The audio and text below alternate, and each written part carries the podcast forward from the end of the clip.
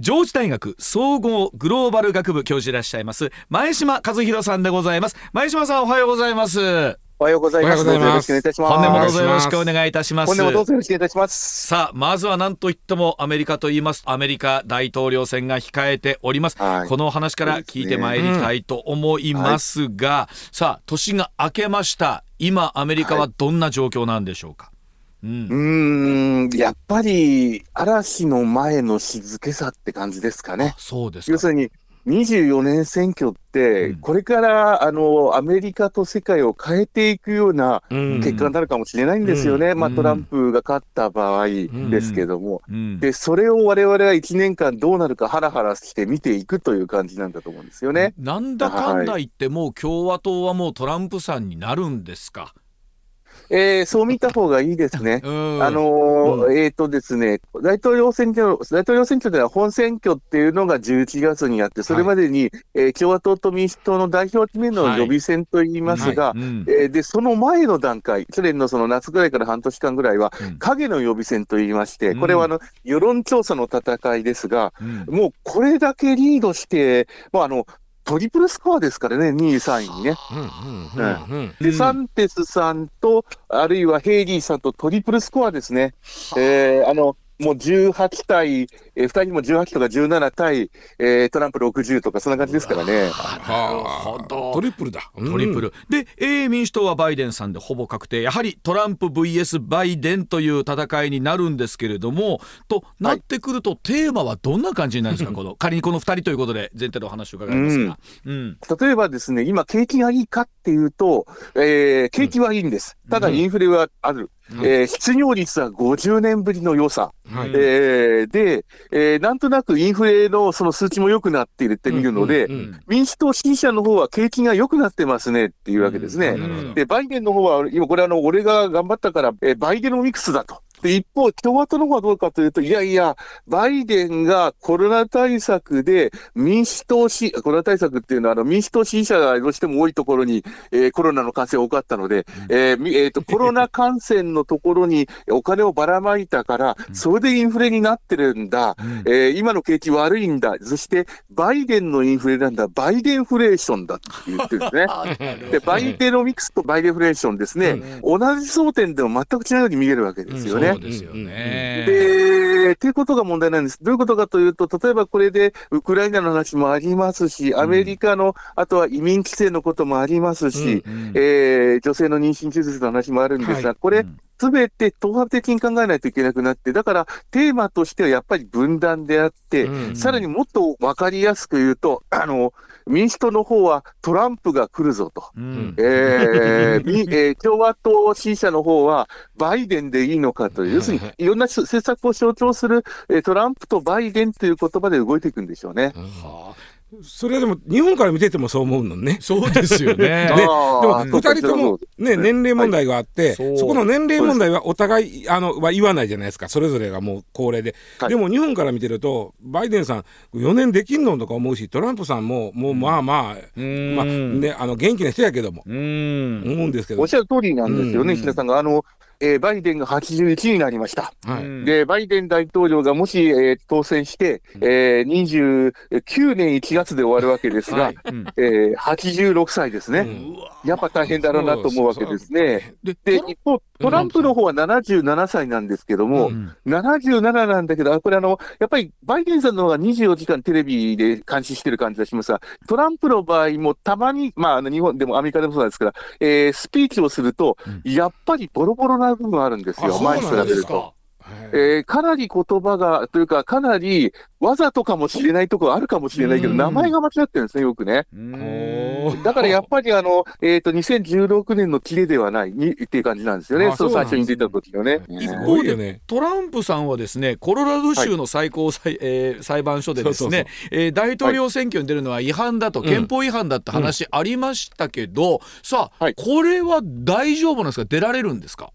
えー、これ、あの、他の州でも訴えてるんです。これ、訴えてる内容がポイントなんですけど、うん、こういうことなんです。えー、っと、憲法修正第14条の中に、うん、えー、国を転覆するようなことをした人は、公職につけないっていう条項があります。うん、これ、何かっていうと、トランプさんの場合は、2021年の1月6日の議会襲撃ですね、あの、大統領を確定するとき、あれを、えー、と、議会襲撃を先導したんだっていう容疑があるので、うん、まあ今、えっ、ー、と、連邦、国の方でも訴えられて、えー、刑事訴追になってますけども、うん、まあそれを使ったわけですね。それでコロラド州の場合はダメだと一回言って、最終的にどうなるかまだわかんないところありますが、そうなんですね。これ、うん、他の州でも訴えています。これ、何かっていうと、南北戦争の時、南軍と北軍で北軍が勝ったわけですが、南軍の人たちというのは、えー、国をひっくり返そうとしたわけですよね。で、その時の、日本で言えば明治維新の頃の、えー、条項を使ったわけですね。だから、ちょっとそれが時代錯誤だって見るのか、いやいや、まさにあれは南北戦争の時のことが当てはまるんだって見るのかと、あとまだ結構いくつかの州のあの方に訴えられていて、うん、えー、もうあの、いやあの、トランプそのまま出れるよって言った州があるんだけど、そうじゃない州もありますので、これ、あの、これが大きくなってきて、うん、例えば激戦州の1個、あの、大統領選挙って、あの、これ見と、私見通しを言うと、大体今5割5割です。トランプ勝つ可能性も結構あるんですが、う。ん、えー、最終的に大統領選挙、えー、50州プラスワシントン DC で51の戦いなんですけども、えー、この51の中の40ぐらいはもう決まってて、ほぼ、うん、ハワイだったら絶対民主党、アラスカだったら共和党って感じなんですけど、うん、ただ、えー、10ぐらいがちょっとどっちかわかんなくて、うん、7つぐらいが特に争ってるんですが、この7つぐらいのうちの1つぐらいが、もし、えっ、ー、と、この、えー、憲法修正第14条の南北戦争の時の条項が当てはまるってなったら、この瞬間でトランプ負けますね。へ本選挙の時にどこかの州がひっくり返ったとしたら、そしてそれが激戦州だとしたら、うん、それで、あのー、選挙の情勢が変わります。そうなると、どうなるかというと、あれなんですよ。あの、2000、さっき申し上げた2021年1月6日のような議会襲撃というか、うん、暴動が起こると思うんですよね。うん、あの、その州の、えー、司法当局に向けて、うん、もうなんか、あの、えー、もう殺害予告とかいっぱい出てくると思うので、これちょっと見たくない感じですよね。国家転覆罪で、そういう南北じゃない、南北戦争の時南北戦南北戦争の時じゃない。だから、本当に日本でいくと明治維新ですよ。あの、南北戦争1861年からスタートだって、ね、そのぐらいですからね。はい、この後ね例えばいろんな争点あると思うんですけど政策の部分以外でね例えば大統領選で前島さん注目されてるポイントっていうのこの今回の選挙について何かおありですか？で、それは例えばトランプが来るぞ、トランプになったら、妊娠中絶、あの、妊娠中絶の権限は州に任せるっていうのは22年の6月の最高裁判決で、49年ぶりに、あの、アメリカ妊娠中絶が禁止される州が出てきたわけですけど、例えば妊娠中絶はまだ揺れてる州、州が決めて揺れてる州なんかだったら、うん、トランプが来たらもっともっと、えー、女性の権利が奪われるぞ、みたいな感じで説得していく。あるいは、えっ、ー、と、共和党の方だったら、いや、バイデンになったら、がこれもありえない話かもしれないけれども、うん、あのー、えー、治安がぐちゃぐちゃなぞ移民が入ってみたいなことで脅すわけですね。アメリカの場合は日本と違って個別訪問が可能です。うん、えー、ですので、トントンとノックしてボランティアが行くんですが、ボランティアが持っているそのタブレットの中には最新の情報が入ってて、うん、どういう最新の情報かというと、あの、その今、トントンと叩いた向こう側の人が過去どれぐらい5回中何回投票したか、誰に入れたのか、そしてこの人はどんな所得なのか、そして、例えば、この人が、えー、共和党支持者だったら、銃の愛好、ハンえー、例えばライフルのとか、ハンティング、狩猟の愛好の雑誌買ってるかどうかとかですね。やっぱり、えー、と、あと、えっ、ー、と、フェイスブックからとかが分析して、黒人だったら、えー、ヒップホップ、ラップが好きかとか、こういうの全部、あるんですよ。そのあの、えっ、ー、と、そうおっしゃる通り、ビッグデータ化してるんですよ。ね、で、これに今お金かかってるんですね、アメリカ大統領選挙。前島さんね、ビッグデータっていうのはある意味正しいじゃないですか。それは、はい、そこを利用してやるっていう選挙戦あるかもしれないですけど、うん一方ではそのフェイクをね、垂れ流して相手を貶めるっていうのは、まあまあ、特にアメリカはあの生成 AI の,、あのなんていうかな大国なんで、そうですね、そういうことがあると思うんですけどね、どう？そうなんですね、はい。うん、まずちょっと分けないといけない、そのビッグデータはあのどんどん集めていて、しかも、えー、売られていて、あの、要するに、えっ、ー、とマ、マーケティング情報と同じように売られてるわけですね。それに、それとともに、アメリカって投票の記録が見れたりするとこ州があるんですよ。だから、えー、5回中5回、共和党にいる人のところには絶対ノックしない。5回中4回ぐらいもよくしないんだけど、5回中1回共和党に入れた、5回中1回民主党に入れて、うん、まだ揺れてて、本当にいいかどうか分かんないという、いわゆる無党派層のところですね。無党派で共和党より民主党よりのところなんですね。全部見れ,、見れるんですか？見れるんです、見れるんです。いいなで、だから、うん、そうなんで、で、それもあって、最近投票率上がってるわけですね。えー、1996年の時には5割ぐらいだった投票率は今6割5分まで上がりました。説得もあるし、あとあの郵便投票、期日前投票が半分ぐらい以上になってますので、こういうのもあるんですが、いろんなことで上がっていく中で、やっぱり脅し文句も聞いてきたということですね。話聞いてたら、はい、その前、トランプあ VS ヒラリーさんの時そうだったと思うんですけど、うんはい、最後の最後まで逆転して分かんなかったっていうのは、いろんな要素あったっていう中で、この中でこれ石田さんありそうですよね、なんかそういうところでそこにしかもそこに嘘が紛れ込むわけでしょ？そうそう今その話をしようと思ったんです、まさにそうなんです。嘘が最後に入り入り込むかもしれない。今回の選挙って生成 AI 元年です、えっ、とアメリカの問題なのは規制が全く追いつかなかった。これ理由があって、うん、えっと、共和党側というか保守側が訴えたんですね。バイデン政権と、あの、えー、Facebook、今はメタですね、うん、ツイッター、今は X ですが、うん、えー、このプラットフォーマーっていうのは、プラットフォーマーと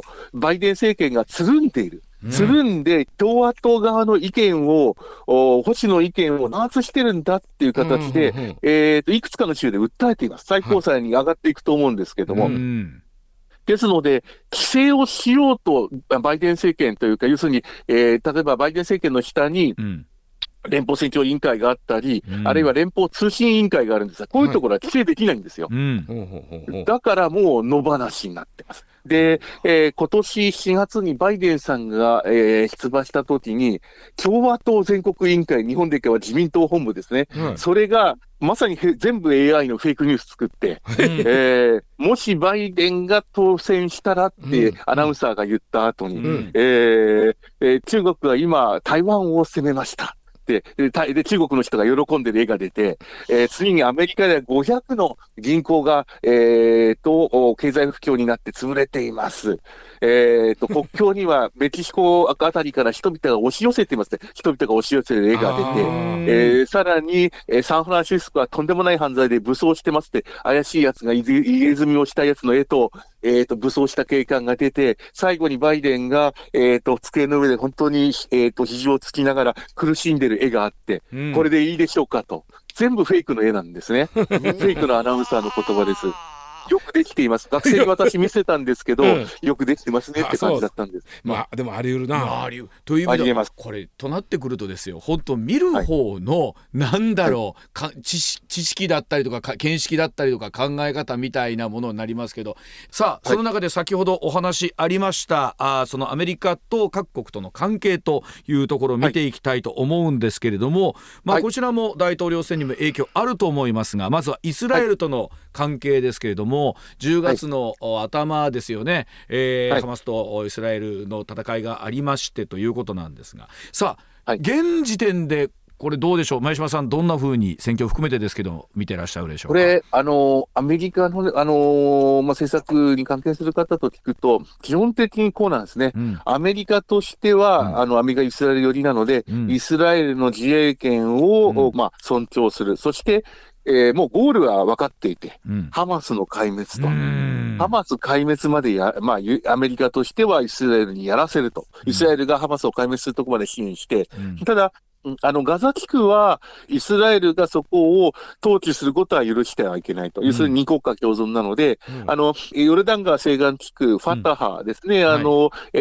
ー、パレスチナ暫定自治の人たちがいる、今、アバース議長ですが、そこに、そこの人たちにガザ地区を統治させるっていうところまでアメリカのシナリオがあって、で、それに向けてイスラエルを説得していて、えっ、ー、と、少しずつその、アバース議長が、じゃ嫌だということを、えっ、ー、と、ネタニヤさんあたりは言ってるようですが、うん、えまあ、そんなふうに向かってるんですね。ただ、これね、あのー、国連で、あの、何回も何回も、あの、えっ、ー、と、イスラエルの早期停戦勧告決議案が出てるわけですが、すね。はい、アメリカは常にノーと言ってますけれども、はい。うんうん、要するにこれっってポイントじゃなかったりするんですよね。うん、やっぱりハマスの問題、ハマスを追い出すっていうところになっています。ただ、うん、そんな簡単にいかって問題で、うん、えー、アメリカ絶対早く終えてほしい。ただ、そうじゃないとパレスチナの人々がやはり亡くなってしまう。これはアメリカ、えっ、ー、と、イスラエルだけじゃなくてアメリカも、例えば世界各国にあるアメリカの軍も、えー、在日米軍含めて、いろんな形でテロに遭ってくる可能性がある。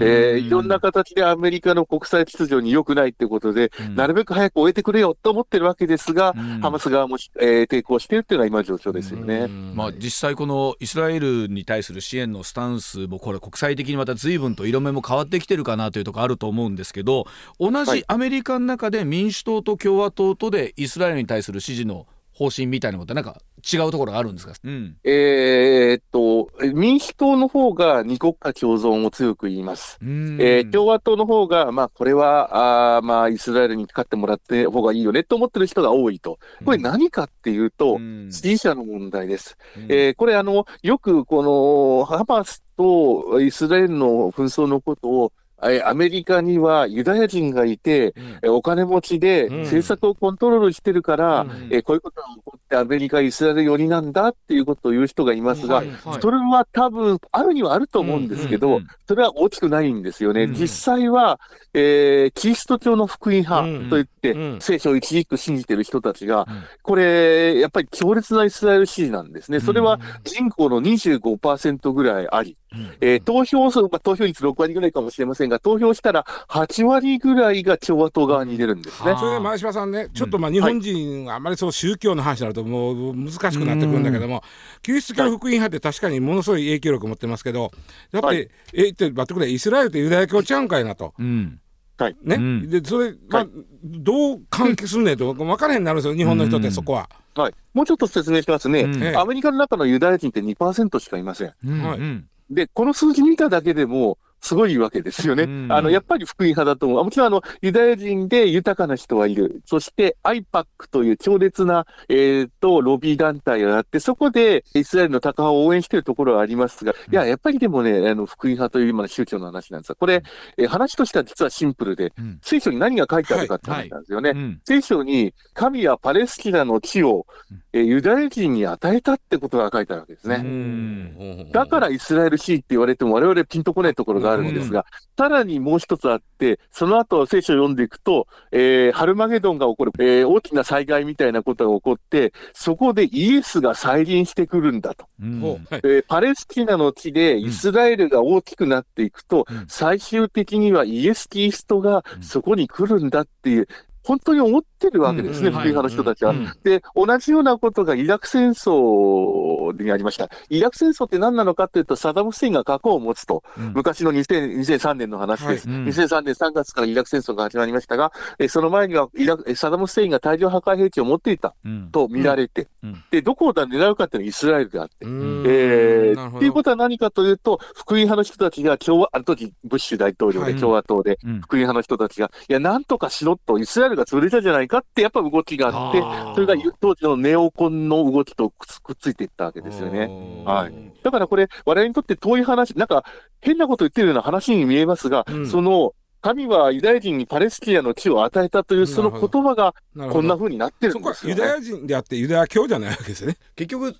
あのその2003年のお話も今の話も結局はそこでつな。がってるということですよね、その話聞くとね。ねこれ、はい、となってくるとですよ。例えばこの、まあ、戦争がまだ続いていてさらにこの後例えばバイデンさんではなくてトランプさんになった場合となってくると、はい、さらにえー、その支援というのは強烈になってくるという見方になるってくると思います。あの、うん、えー、バイデンさんは、えー、自分自身は、あの、私はカトリックだけど、シオニスト、シオニストっていうのは、うんうんうん、ユダヤ人をイスラエルの、あの、パレスチナの地に戻す運動ですが、うんうん、私はカトリックだけど、シオニストだ、なんていう、すごいすごいこと言ってるんですけど、うんうんうん、だから、すごくシンプルに言うと、これもしこの戦争が24年まで続いていたら、うん、まあ、どこでどうなるかまだ分かっていないところがあります。が、基本的にハマスイスラエルの戦いなんですが、ハマスだったり、うん、あるいはヒズボラだったり、うん、えー、そのあたりの後ろには、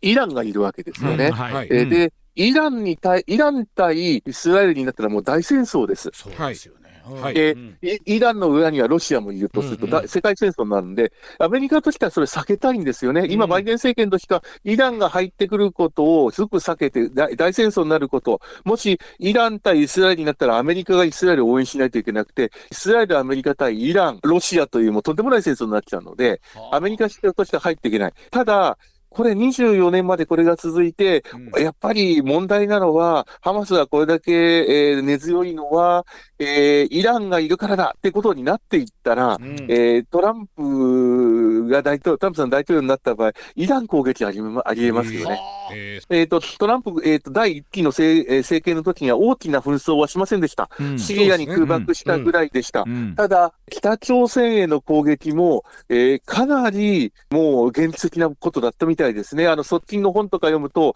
みんな本当に羽交い締めにするような形で、とりあえず北朝鮮、あの、えっ、ー、と、金正恩に会う前ですね、うん、えー、空母のカ,、えー、カール・ビンソンとか送っていた2017年の12月ぐらいには、もう戦争の可能性かなりあったらしいですね。えー、ただ、日米は本当にトランプ、今のところ、自分が、自分に対するイエスマンしかどうも、えー、閣僚に入れない可能性があるというのも言われています。そうすると、ちょっとわからないですね、イラン攻撃を含めてね。ということは、不確定な要素がいくつか増えてくるということで。す、はい、ご乱心ます。ね。はい、その中で、さあ、もう侵攻から2年となるウクライナ情勢なんですが、はい、ウクライナへの支援というもの、今後これ、まあ、これもまたどちらになったらというところもあると思うんですけども、どうなっていきそうでしょうか？うん、えー、トランプさんはこんなことを言ってます。私が大統領になったら、ウクライナは、ウクライナ戦争は24時間以内にやめさせるんだと。うん去年の23年の夏ぐらいから、だいぶ潮目が変わって、うん、えー、ウクライナ支援もういいようになってます。これはどういうことかというと、うん、テレビの報道がもう日本よりも少ないぐらいなんですね。ウクライナの話。ね、うん、となると、アメリカとしては、アメリカこんなに武器を送ってるのになんで、えー、と、ウクライナの方は反転攻勢遅いんだとなると。まあ、日本の場合は、アメリカはもうちょっと送ると情勢が変わりますよなんですが、いやいや、もう送りすぎだっていう感じになっている。うんうん、特に共和党側はそうですね。うん、その声を反映してトランプは、あの、24時間以内に、えー、この戦争をやめるって言っている。で、もう、うん、ゼレンスキーさんも、あの、必死で、えー、去年の23年の12月には、もうアメリカ、ワシントンに来て、いろんなところでお願いして、なんとかしてくださいっていうふうになっていますが、えー、先ほどのイスラエルの紛争が10月から出てきましたので、イスラエルに合わせてウクライナと抱き合わせ、台湾もそうなんです。抱き合わせで、バイデン政権としては10月に1060億ドルというめちゃくちゃ大きい、えー、予算を議会に要請しました。はい。はい、これはもう、その中の6割ぐらいがウクライナ支援なんですけど、うん。うんはい、要するにイスラエルの方は支援が大きいから、うん、こちらにあ、えー、皆さん支援してるので、共和党側も、うん、えー、ここに合わせてしまえってことで、ことで抱き合わせで入れたんですね。はい、で、これが今審議していて、もうちょっと経ったら通るか通らないかってところに今いるわけです。ね、23年の中では通らなかったです。1ヶ月以内にうまくこの支援法案が通るかってところが大きなポイントになってきますよね。そして、えっ、ー、と、はい、その情勢を見ながら、えー、と、もしかしたらトランプになったら、えー、ウクライナ側に、えー、かなり妥協させるが形で戦争が終わるという感じかもしれませんね。東が、ロシアが占領者、東側もそのままやれと。そうです。そういう声も共和党側が出てます。うん、はい、ただ一方、ロシア、ロシアの方も結構疲弊してるので、えー、どこまで、えーと、この戦争が続けられるかっていうところは頭に今あるかもしれませんけどね。ただね、はい、そのロシアがもう占領した東側はもうウクライナさん諦めなさいと、うん、でもここでもうやめましょうとなったときに、残った西部分のウクライナは、じゃあ NATO 入りましょうというのはならんのですか？あの、その意見は一部アメリカの中でもあります。議会の中も出てます。うん、総裁が、それがもう究極のウクライナ保護ですよね。そうですね。ウクライナを保護するのは NATO に入れるべきだっていう、これヨーロッパの一部でもそう考えています。うん、ただ、これもね、あのー、いや、NATO の中の、えー、あれ全会一致じゃないといけないと思うんですけど、うん、やっぱりそうすると、ウクライナに対する支援を恒常的にしていかないといけないので、究極のウクライナの保護、これ以上ない安全保障ですが、それがやれるかどうかっていうのも24年の大きな議論でしょうね。うん、えー対中国はどうでしょうか？うん、えー、それぞれ、まあ、でもあのですね、えー、バイデン政権っていうのは、トランプ政権の中国政策をかなり、えーと、継承していて、うんうん、例えば関税もそうですし、うん、安全保障のところもインド太平洋政策、インド太平洋で日本や韓国やオーストラリアと連携しながら、中国が現状変更しないように動いているっていう意味では、えーと、継承しています。ただ、バイデン政権と前のトランプ政権の前の時の大きな違いは、トランプ政権の時には、あのもう最後のポンペオ国務長官とかから共産、中国の共産党が悪いんだと、うん、共産党を潰さんといけないんだっていう、ちょっと非現実的なことを言ってたんですが、うん、えー、バイデン政権の方は、中国とアメリカは、えー、敵ではないんだ。競合相手なんだ、ライバルなんだと、コンペティターって言葉があります。競争する相手なんだっていう声を使う、言葉を使っていて、経済では相互依存なんですよね。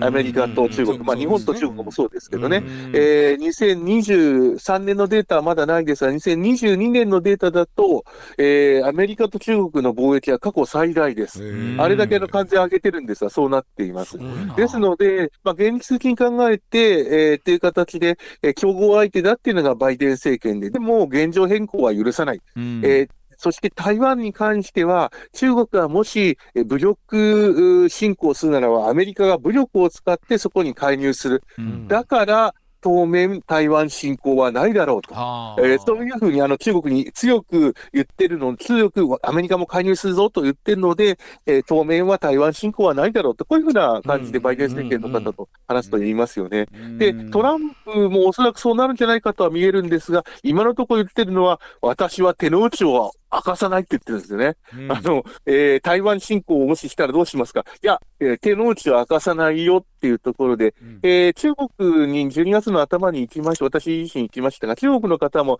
まだわからないねって見てる人多いですよね。うん、えー、やっぱり、えーと、バイデンに厳しく出てくるかもしれない可能性はあります。あの、えー、例えばコロナの責任を取らせるぞって言ってるんですよね。中国に。アメリカってコロナで120万人亡くなってます。120ですね。もう日本の大きな都市2つぐらい飛んじゃうぐらいなんですね。えー、で、日本に比べてめちゃくちゃ大きいわけですが、その120万人死んだ賠償しろっっていうことを中国に言ってくる可能性は結構あります。そうすると、中国としても困ります。うん、えー、さらに、えっ、ー、と、トランプなので、えー、いや、あえっ、ー、と、えー、コロナの賠償金の代わりに、アメリカのものかものをもっと買えって言ってくる可能性ありますよね。これは大いにありますよね。だこういうわけわかんない感じで出てくるかもしれません。で、こんな形でディール、取引で来るので、はいはい、ちょっと予想がつかないところありますよね。ね逆に取引で来るんだったら、この安全保障の話も、中国が物買えば減らしてくれるかな？っていうところも中国側見てるところがあって、少し様子見だと思いますね。ディールの中身は唐突ですけど、分かりやすいっちゃ分かりやすいですね、だからね。分かりやすくて、支持者にはいいんだけど、世界的にはどうかって問題はありますよね。なるほど。まあ、あの、アメリカというと、本当あの、移民の問題も多く抱えているところですけども、これも、両大統領どちらになるかによって大きく政策変わりますもんね。おっしゃる通りですね。えっと、もう、あの、えー、トランプ政権の時には移民はもう入れないと、いう感じだって、あの、日本からの、えー、っと、例えば駐在員ですね。駐在員がビザとの結構大変だったですね。で、それがバイデン政権になって駐在員のビザも問題ない問題なくなりましたが、あと、難民だと。難民は国際、えー、国際法上入れないといけないので、これ難民入れていたんですね、どんどん。えー、だから昔のオバマ政権とかその前の政権に戻っていったわけですけど、ただ、去年の23年は70万人ぐらい難民で押し寄せたんですね。でだからやっぱり大きいので、えー、これあの共和党側がバイデン政権になったら、犯罪者があアメリカに入ってくるんだ、見て入ってきてるんだっていうのは、こんな話を今、えーと、バイデン政権に向かって共和党側が言っています。うん、だからやっぱり移民を入れる入れないかっていうのは、これ24年で、例えばウクライナ、台湾、イスラエルの法案と、うん、えーと、抱き合わせで共和党側はこの移民の、移民を規制の法案、えー、24年の頭、今年の頭に入れ、やりたいってことを言ってます。民主党側は大反対してますけど、うんこれもここ1ヶ月でどうなってくるかが分かってきますけど、うん、これプラスで、例えばトランプ政権になった場合、より移民の規制って出てくると思いますね。アメリカのその LGBTQ のお話でございますけれども、うん、LGBT 理解増進法、ね、日本ではありま、まあ、日本もね6月にありました。法律は成立してますけど、はい、アメリカは今どういう状況でしょうか？はい。これ、まず我々アメリカのことを考えるときに、一つ、えっ、と、頭に置いていかないといけないのは、この LGBTQ、まあ、性的マイノリティなんですが、アメリカではすでに2015年の段階で最高裁の判決で、男と男、女と女の結婚が認められています。はい、基本的にはそこなので、はい、それに対して、保守派の方がすごく反発しているということなんですね。で、先ほどもお伝えしたあの福音派、うん、特に南部の方で多くて、それが共和党の支持基盤になっていて、うん、えー、このやっぱり聖書に戻るんですよね。うん、えっと、聖書では結婚っていうのは男と女の結婚で、子供を産むこと、子孫を繁栄させることがポイントになってる。プロクリエーションって英語があります。子孫繁栄というか、子供を産む、えー、わけなんですが、だから女と女、男と男の結婚は、えー、聖書違反だと思ってるわけですね。で、えー、同性婚は聖正常違反だと思ってるし、うん、えー、で、LGBTQ も、えっ、と、福音派にとってみれば、間違ってると。うん、えー、性的盗作だと思ってるわけですね。うん、だから、ここで、え特に保守の方、保守が強い一部の州では、LGBTQ の教育の禁止とかですね、うん、例えば、学校でゲイと言ってはいけない。ゲイという存在は、えー、中学校まで言っちゃいけないとかね。だから、日本で、今ですね、同性、あの、同性愛とか、あるいはあの LGBTQ、性的マイノリティの人たちの人権を尊重していこうっていう動きがありますが、うん、全く違う動きがアメリカの南部で起こっているわけですね。で、それが、あの、LGBTQ とかゲイというな、同性愛なんてあるなんて思うな。そんなことを教えると、子供たちに悪影響だと思って、えー、いるような人たちにとってみれば、うん、えー、これやっぱりそういう、えー、知事がそういう、あるいは州州議会がそういうものを通すと喜ぶわけですね。で、それが増えていたりします。いくつかの州で。だから大きく、やっぱアメリカの分断って感じだと思うんですよね。ね一方で、日本以上に、えっ、ー、と、リベラルな州では、性的マイノリティの人たちへのえー、理解ってものすごく進んでますよね。私、うん、大学の教員なので、アメリカのあの友人から聞くともう、あなたはミスターで呼ばれるのがいいですか、うん、あミス、あるいはミズで、えっ、ー、と、男として呼ばれるのがいいですか？女性として呼ばれるのがいいですか？ってわざと聞くわけです全員ね。男であっても女であっても。えー、だいぶこれが変わってきて、あと、えっ、ー、と、ノンバイナリー、どちらでもないっていう言い方があって、はい、えー、そこもやっぱり性的マイノリティでどちらと言えませんっていう人もいるので、そこも配慮するっていう学校とか、もうこれが一般的になってます、アメリカで。あの、えー、多くの州では。ただ、全く違う動きがありますね。ただ難しいのは、保守的な州の中で、都市部ってリベラルなんですね。うん。えー、このあたりはなかなかね、あの、えっ、と、23年、去年の、えっ、と、うん、1月に私、あの、テキサスで何回か大学で呼ばれて講演したんですが、えっ、と、大学町とか、テキサスのダラスとか、それ、あの、都市部とかは、やっぱりすごいリベラルで、うん、性的マイノリティに対する理解ってめちゃくちゃ高いわけですね。うん、えー、一方で、ちょっと行くと、もう全く違う世界があって、アメリカの学生の一番の関心事って、やっぱり分断なんですよ、アメリカの。えー、そこですごく強く、昔はそういうことなかったんですけどね、うん、今も、あのー、それをより、例えば先ほどの、えっ、ー、と、LGBTQ の教育の中での、えっ、ー、と、LGBTQ ゲイということの禁止なんてことは、昔は声にしなかったけど、こういう声、保守派の声がだいぶこの20年強くなってて、えー、それで、えーえー、まあ、住みにくい世の中になってますね、アメリカがね。これ言われるように、これがまたトランプさんになると、さらにそれが強くなってくるというふうになるんでしょうか、法律含めてということになりますけれども。まあ、えー、これがあの、うん、トランプさんがなる場合は連邦、国の方なので、国の方でこういうことを言ってくるかもしれませんね。うん。で、そうすると、それに反発する声が民主党側からあって、これはあの、議会の方がどうなってくるか、その構成によって、えー、共和党側がもし強くなったら、あの、すごい法案が出てくるかもしれませんね。今、例えばですね、23年にはこんなのがありました。えー、これ今日まだ触れてないんですが、環境ですね。はい、我々は、あの、えっ、ー、と、ええー、っと、SDGs って言葉があって、あります。あの、皆さん誰でも知ってるあの人が、話ですが、アメリカで SD SDGs って言葉を知ってる人はほとんどいないんですよ、実は。そうなんですか。これあの、国連のテーマであって、アメリカだとリベラルなアイディアなので、特にこのアイディアに反発するのは、えっと、南部とか保守の方すごく多いんですね。